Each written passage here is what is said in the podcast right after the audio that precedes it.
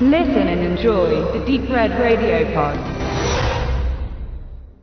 Mit Greenland liegt mir ein aktueller Katastrophenfilm vor, der vor allem deshalb auffällt, weil er überhaupt keine neuen Impulse dem Genre beifügen möchte. Wir haben das typische Grundkonstrukt, es gibt eine Katastrophe, in dem Fall ist es ja der allseits beliebte Komet, der auf die Erde zurast und wir haben eine Familie, die wir begleiten innerhalb der Wirren dieser Katastrophe und uns wird die unwahrscheinlichste Geschichte innerhalb einer solchen Fiktion erzählt.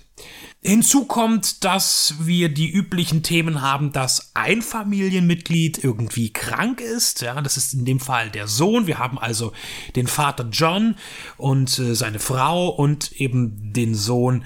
Und der ist Diabetiker und darüber hinaus gibt es noch ein weiteres Problem intern in der Familie. Da gab es mal ähm, etwas, das mm, Frau und Mann auseinandergetrieben hat. Das wird dann später noch ein bisschen aufgeschlüsselt. Allerdings auch nicht zu, nicht zu viel, bloß ein paar Sekunden lang, damit wir wissen, worum es geht. Dann haben wir auch die vermeintlichen guten Helfer, die auf dem Wege erscheinen, die aber dann zur Gefahr werden. Das sind alles bekannte Motive, die immer wieder auftauchen, auch in anderen Katastrophen. Katastrophenfilmen. Nun kann man mit dieser Basis ein übliches Konstrukt erschaffen.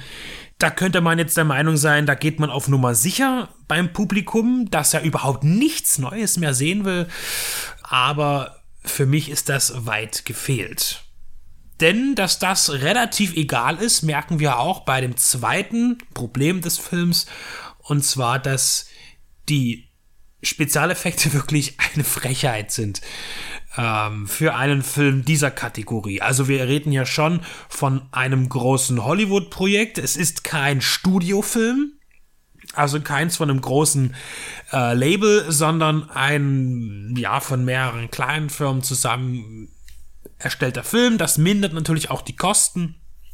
Aber lieber weniger Spezialeffekte als einfach nur schlechte Spezialeffekte. Ich weiß, wenn man heute vom guten alten Modelltrick redet, dann wird es Menschen geben, die meinen, dass ich auch das Mittelalter zurück möchte. Nein, ich möchte nicht in ein Loch scheißen und ich will nicht in einer kalten Höhle liegen. Nein.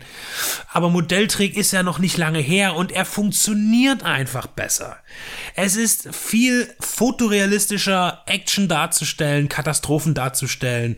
Wer würde denn Independence Day bei, den, bei der Zerstörung des Weißen Hauses nachsagen, dass das ein schlechter Effekt sei. Nein, es sieht richtig gut und echt aus. Warum nicht darauf zurückgreifen, auf die Kenntnisse? Ich habe immer das Gefühl, wenn aktuell in solchen Actionfilmen und Katastrophenfilmen, wo eben kein Wert darauf gelegt wird, äh, auf die Effekte oder aber eben nicht genügend Geld da ist, um sie real, realitätsnäher am am Computer zu erstellen, was eben dieser Produktion nicht möglich war.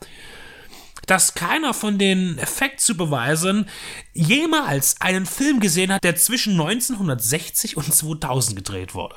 Aber vielleicht ist das auch nur eine Geschmacksfrage. Mittlerweile muss ja alles aussehen wie in einem mäßigen Computerspiel. Das ist nicht gut für diesen Film. Neben dem Punkt, dass er eben sich auch nicht traut, besonders grausam zu sein. Wir brauchen wieder Mut zur Grausamkeit im Kino. Ich will am Ende nicht das tausendste Happy End sehen, das ich genau vorherahnen kann, weil der Film genauso funktioniert wie der andere Film auch.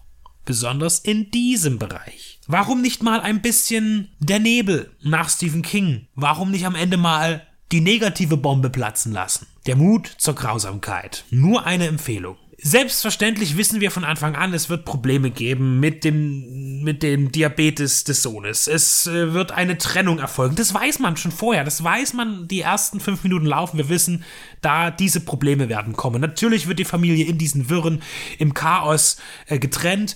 Ähm, wir fangen also an, äh, die Welt wartet auf einen Kometen. Man ist erfreut, er kommt sehr nah an der er Erde vorbei und es ist ein Medienereignis. Und dann kommt er doch ein bisschen zu nah an der Erde vorbei und dann heißt es, ach, naja, jetzt fällt da ein Stückchen ab und das fällt aber nur ins Wasser, ins Wässerchen, in den Atlantik, alles gut, kein Problem, wird ganz lustig.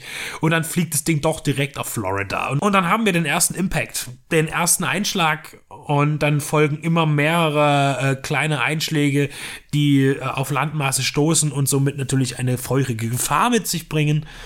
Und wir haben dann noch die große Botschaft, dass dann kommt hier äh, Tusch, äh, der große Countdown, 48 Stunden, dann schlägt so ein dicker Brocken ein, der die Erde vorerst mal unbewohnbar macht. Und natürlich äh, sind das wir Europäer. Wir kriegen da einen richtigen Stein auf den Deckel. Ähm, bis dahin ist aber noch Zeit und es gibt natürlich den Notfallplan der US-Regierung. Und John Garrity ist Bauingenieur und bekommt deshalb ganz unverhofft eine Nachricht vom, äh, von Homeland Security, also vom Heimatschutzministerium, und ihm wird gesagt, hier kommen Sie mal mit Frau und Kind, kommen Sie mal zum Flughafen, wir fliegen Sie in eine sichere Unterkunft, in einen Bunker, Sie sind wichtig, wir brauchen Sie. Äh, natürlich besteht die erste Hälfte des Films äh, dahin zu kommen, zu diesem äh, Flugplatz. Dort werden wir feststellen, dass äh, äh, irgendwas nicht richtig funktioniert. Das heißt, das System, und da ist der Film tatsächlich interessant zu sehen, wie sie sich das ausgedacht haben, wie funktioniert das, diese, diese Katastrophenschutz und dieses Verfahren erfahren, äh, wie die Leute kontaktiert werden und ähm, funktioniert aber am Ende natürlich nicht. Ja? Äh, da gibt es dann auch Probleme, aber es geht darum, dass hier die Krankendaten nicht eingesehen wurden. Also bei einem Mann wie John Garrity, der schon in der mittleren Oberschicht, also der, der arbeitenden Gesellschaft und äh, gut verdienenden Gesellschaft der USA arbeitet, hat garantiert auch eine Krankenversicherung.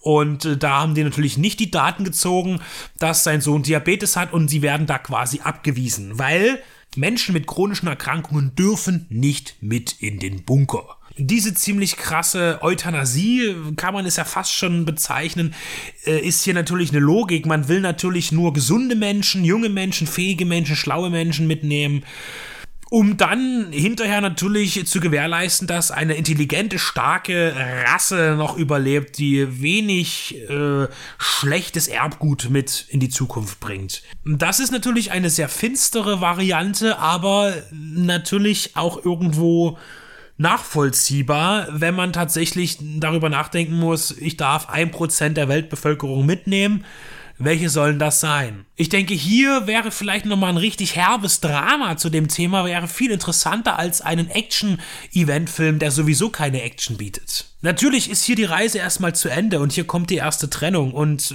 man geht verschiedene Wege, man will sich irgendwie treffen und am Ende, der Film heißt Greenland, also Grönland, und da liegen die Bunker der US-Regierung. Da hat Dänemark vermutlich einfach mal die Erlaubnis gegeben und äh, da wollen sie aber immer noch hin.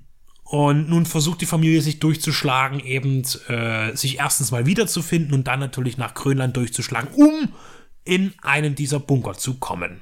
Unterwegs müssen sie sich vielen Aufgaben stellen. Es gibt eine Entführung. Ähm, man ist gezwungen, sein eigenes Leben zu verteidigen, indem man anderes beendet. Es gibt schon ein paar Spannungspunkte in diesem Film, aber die reichen nicht aus, um über alles hinwegzutäuschen und über die Vorhersehbarkeit hinweggehen zu können. Es ist auch für mich keine gute Werbung, ähm, den Film so vorzustellen, dass er von dem Mann inszeniert wurde, der Angel Has Fallen gedreht hat, der dritte Teil dieser sehr, sehr schwierigen Jared Butler Präsidentenschutz-Trilogie. Das waren schon keine guten Actionfilme. Da sind wir aber auch genau in dem Thema. Das sind zum einen auch mit, ähm, haben wir aber auch noch Produzenten von John Wick mit dabei äh, und auch von Clash of the Titans. Das ist immer toll, dass man damit Werbung machen will, nur weil da ein, zwei, drei Produzenten aus einem Film mitarbeiten. Heute arbeiten ja an so einem Film 30, 20 Produzenten mit, nicht wie früher einer oder zwei. Das ist ja mittlerweile ein Sammelsurium. Da ist es dann irgendwann vielleicht noch Zufall, dass da mal einer mitgearbeitet hat. Aber das ist insofern für mich schon keine gute Werbung, weil ich ja wusste, wie diese Filme aussehen, die Vorgängerfilme, welche auch tricktechnische Qualität sie haben. Deshalb habe ich auch hier nicht mehr erwartet.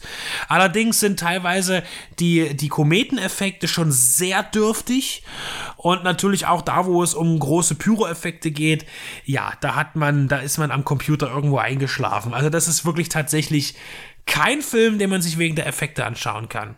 Dann lieber nochmal Deep Impact oder Armageddon. Und da stimmt dann wenigstens auch irgendwo noch äh, das, das, das Level. Das heißt, da, sind die, da ist die Story so schnell getaktet, ähm, dass das passt. Und das sind ja auch eher Filme, vor allen Dingen im Bereich Armageddon, die auch etwas Witziges haben, die unterhaltsam sein wollen. Das will Greenland ja auch sein, will aber auch ernst sein, äh, schafft da aber nicht den Spagat.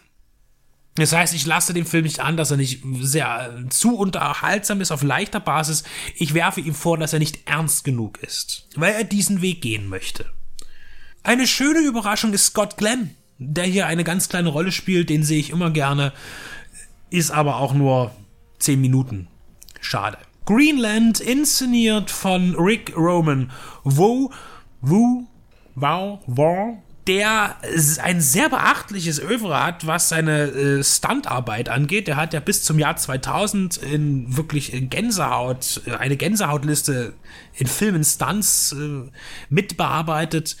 Darunter viele kleine B-Klassiker, aber auch große Actionfilme. Und Greenland ist ein, ja, moderner Medium-Budget-Film, der allerdings wirklich in seiner Sparte als B-Produkt angesehen werden muss. Diese Katastrophe wäre also besser an mir vorübergezogen. Damit sie das nicht an euch tut, dürfte ihn aber gern bei uns in einem Preisausschreiben gewinnen.